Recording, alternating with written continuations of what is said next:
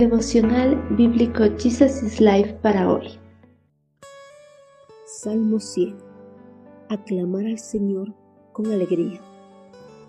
Aclamen con alegría al Señor, habitantes de toda la tierra. Adoren al Señor con gozo. Vengan ante Él cantando con alegría. Reconozcan que el Señor es Dios.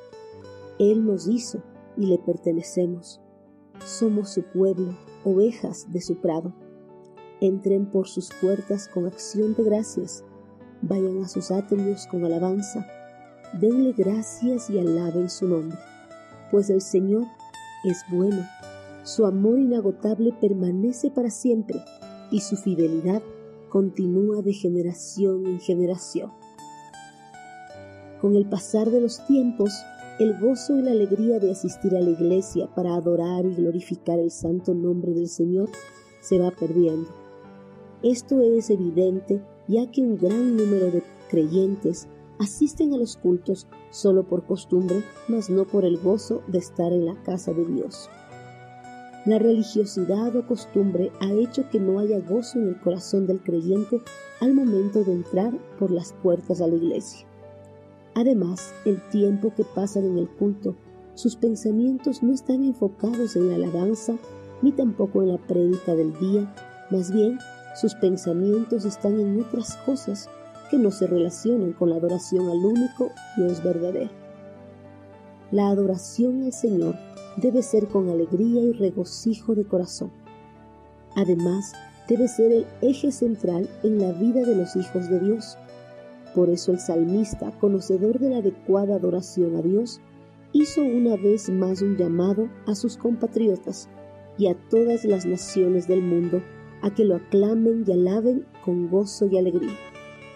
Las virtudes recalcadas por el salmista para una correcta adoración a Dios no están presentes en el corazón de algunos creyentes, pues al momento de que cantan alabanzas a Dios no sienten las palabras que pronuncian. Más bien, mueven sus labios mecánicamente como si fueran unos robots. El salmista también pidió que reconozcan al Señor como el Dios creador de todas las cosas existentes en el universo, incluyendo al hombre.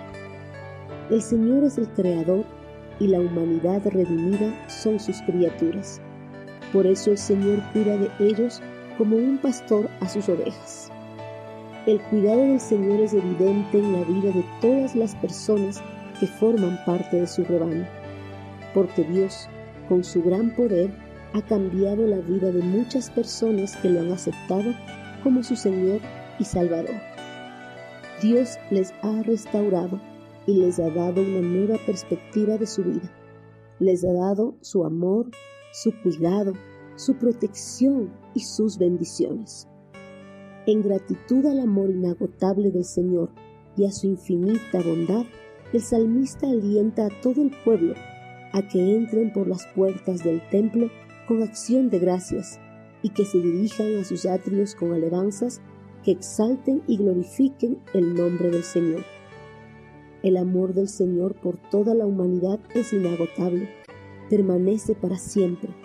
Por eso, a pesar de que el hombre se ha revelado continuamente, Dios no ha derramado su ira, más bien le ha dado su perdón a través del sacrificio de su Hijo amado, Cristo Jesús. Además, la fidelidad del Señor continúa de generación en generación.